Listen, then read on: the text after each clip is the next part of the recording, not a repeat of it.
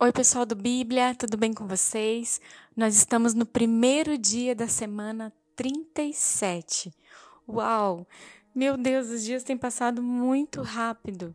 Glória a Deus pela Sua palavra, glória a Deus por esse propósito tão incrível juntos que estamos vivendo, de estarmos lendo toda a Bíblia em um ano. E nós já estamos na, na semana 37. Isso é incrível, não?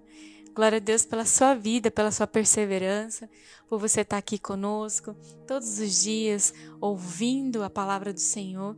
Tantas outras plataformas, tantos outros lugares que é, o Senhor tem permitido acontecer, né, no meio de podcasts e plataformas, aplicativos.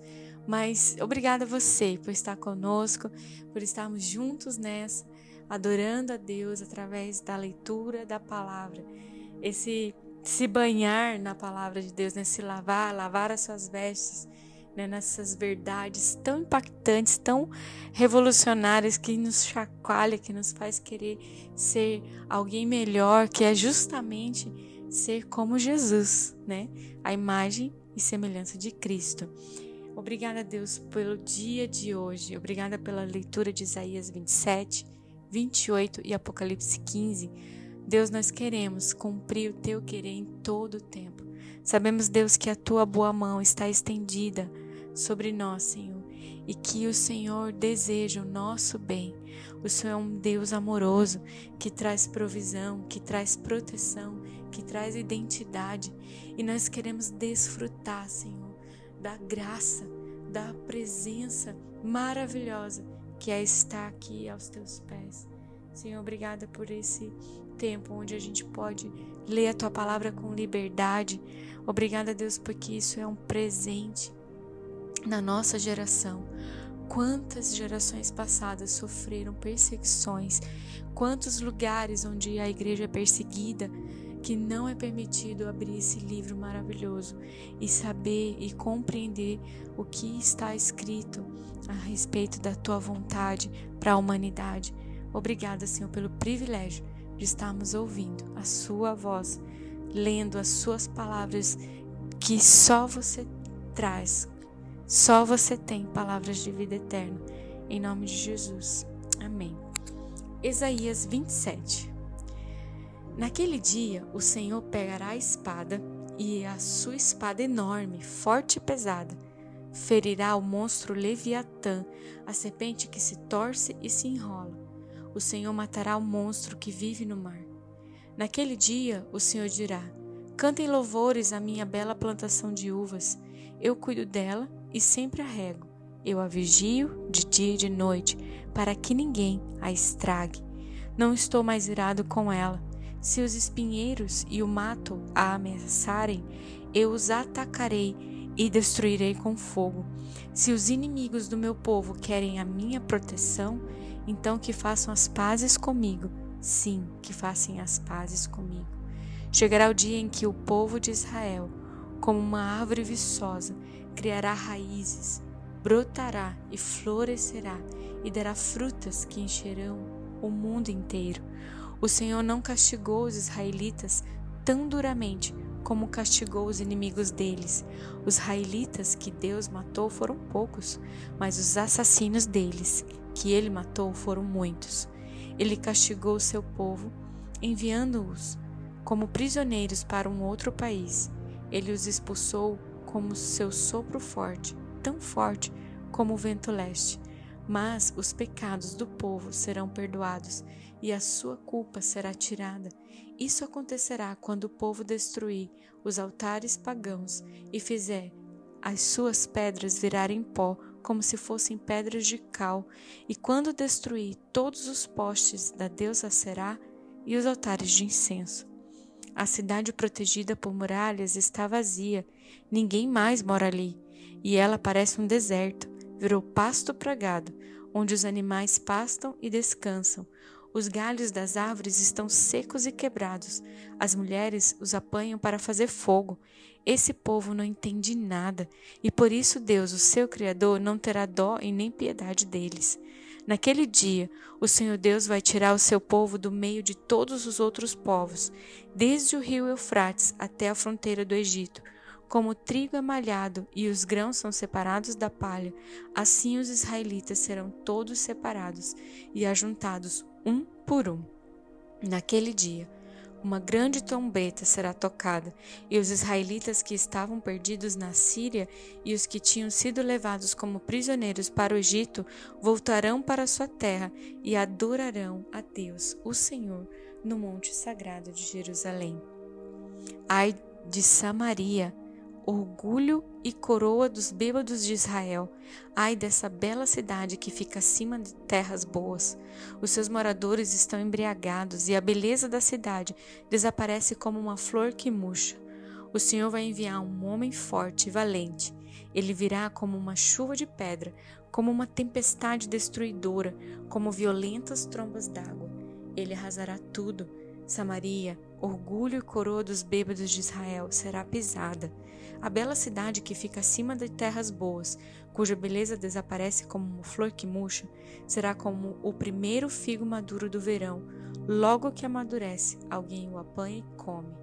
Naquele dia, o Senhor Todo-Poderoso será como uma bela coroa de flores para a gente do seu povo, que ficar com vida.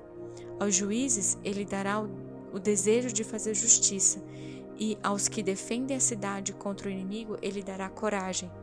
Mas há alguns que também andam tontos por terem bebido muito vinho, que não podem ficar de pé por causa das bebidas. São os sacerdotes e os profetas que vivem embriagados e tontos. Os profetas, quando recebem visões de Deus, estão bêbados, e os sacerdotes também, quando julgam os casos no tribunal. As suas mesas estão cobertas de vômito, não há um só lugar que esteja limpo. Eles falam mal de mim e perguntam: a quem é que esse profeta está querendo ensinar? Será que ele pensa que vai explicar a mensagem para nós? Será que somos bebês desmamados há pouco tempo? Ele está pensando que nós somos crianças e que nos ensinará o beabá? Se vocês não quiserem ouvir o que eu digo, então o Senhor falará com vocês por meio de estrangeiros que falam uma língua estranha. Há tempo, eu disse a vocês, Deus lhes dará descanso, Ele lhes dará segurança. Aqui vocês estarão seguros, mas vocês não quiseram ouvir. Por isso o Senhor vai ensinar-lhes o beabá, como se vocês fossem crianças. Então vocês tentarão andar, mas cairão de costas, serão feridos, cairão em armadilhas e serão presos. Autoridades de Jerusalém, homens orgulhosos que governam esse povo, escutem a mensagem de Deus, o Senhor. Vocês dizem: Fizemos um acordo com a morte, já combinamos tudo com o mundo dos mortos. Portanto, quando vier a terrível desgraça, nós não sofreremos nada. Mas vocês estão confiando em mentiras e pensam que a desonestidade os protegerá. Por isso, o Senhor Deus diz: Estou colocando em Sião uma pedra, uma pedra preciosa que eu escolhi para ser a pedra principal do alicerce, e nela está escrito isto: quem tem fé não tem medo. Como prumo, usarei a justiça, e a honestidade será a minha medida. Os abrigos em que vocês confiam não são seguros. Eles serão destruídos por chuvas de pedra, serão arrasados por trombas d'água. O acordo que vocês fizeram com a morte será anulado. O que vocês combinaram com o mundo dos mortos será desfeito. E quando chegar a terrível desgraça, ela os arrastará como se fosse uma enchente. Todas as vezes que chegar, ela os arrastará. Chegará todos os dias, de manhã e de noite. Cada mensagem de Deus trará um novo pavor. Vocês serão como o homem de que fala aquele provérbio. A cama é tão curta que ele não pode se deitar. O cobertor é tão estreito que não dá para ele se cobrir. Pois o Senhor vai se levantar, como se levantou no Monte Perazim, ele vai ficar irado, como ficou no vale de Gibeão. Ele vai realizar o seu plano misterioso e vai fazer o seu trabalho estranho. Portanto, parem de zombar, senão as correntes que os prendem serão apertadas ainda mais. Pois ouvi o Senhor, o Deus Todo-Poderoso, ordenar a destruição do país inteiro. Escute o que eu vou dizer, dê atenção, atenção à minha mensagem. Um homem que está preparando o terreno para semear trigo não gasta todo o seu tempo arando a terra, cavando e remexendo nela. Depois de ter aplanado a terra, ele semeia o endro e o cominho e planta o trigo, a cevada e outros cereais nos lugares certos. Ele faz tudo direito porque Deus o ensinou. E no tempo da colheita, ele não usa um instrumento pesado para debulhar os grãos de endro e de cominho. Pelo contrário, ele usa varas pequenas e leves. Quando malha o trigo, ele não continua malhando até quebrar os grãos. Ele sabe passar a carreta por cima das espigas sem esmagar os grãos. Esse conhecimento também vem do Senhor Todo-Poderoso. Os seus planos são maravilhosos e ele é sábio em tudo que faz. Apocalipse 15 Depois disso, vi no céu outro sinal misterioso, grande e espantoso. Eram sete anjos com sete pragas, que são as últimas, pois são o fim da era de Deus. Então vi o que parecia ser um mar de vidro misturado com fogo. Vi também as pessoas que conseguiram derrotar o monstro e a sua imagem, isto é, o monstro cujo nome é representado por um número. Elas estavam de pé, perto do mar de vidro, e tocavam as harpas que Deus lhe tinha dado. Cantavam a canção de Moisés, servo de Deus, e a canção do Cordeiro. Cantavam assim: Ó Senhor Deus Todo-Poderoso, como são grandes e maravilhosas as tuas obras. Rei das nações, como são justos e verdadeiros os teus planos. Quem não terá medo de ti, Senhor? Quem não vai querer anunciar a tua glória? Pois só tu és santo. Todas as nações virão e te adorarão, porque as tuas obras justas são vistas por todos. Em seguida, vi que se abriu no céu o templo, isto é, a tenda da presença de Deus. Os sete anjos que tinham as sete pragas saíram do lugar santo.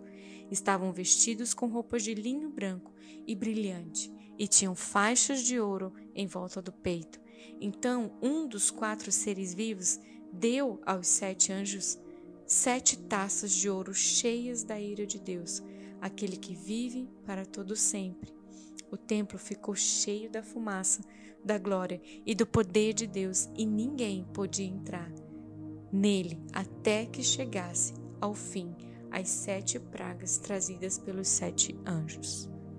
Obrigada, Senhor, pela tua palavra. Obrigada, Deus, porque ela é viva, ela é poderosa, ela incendeia o nosso coração, ela é uma linha de medir que conduz, que alinha os nossos passos, que alinha o nosso coração que nos mostra como devemos viver de uma maneira piedosa, em humildade e temor da tua presença.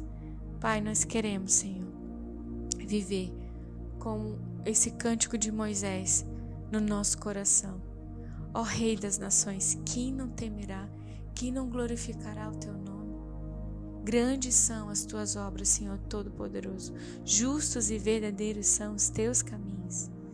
Obrigada, Deus. Obrigada, Deus, e que isso seja uma verdade constante na vida de cada ouvinte do podcast de hoje. Deus abençoe sua vida e até amanhã.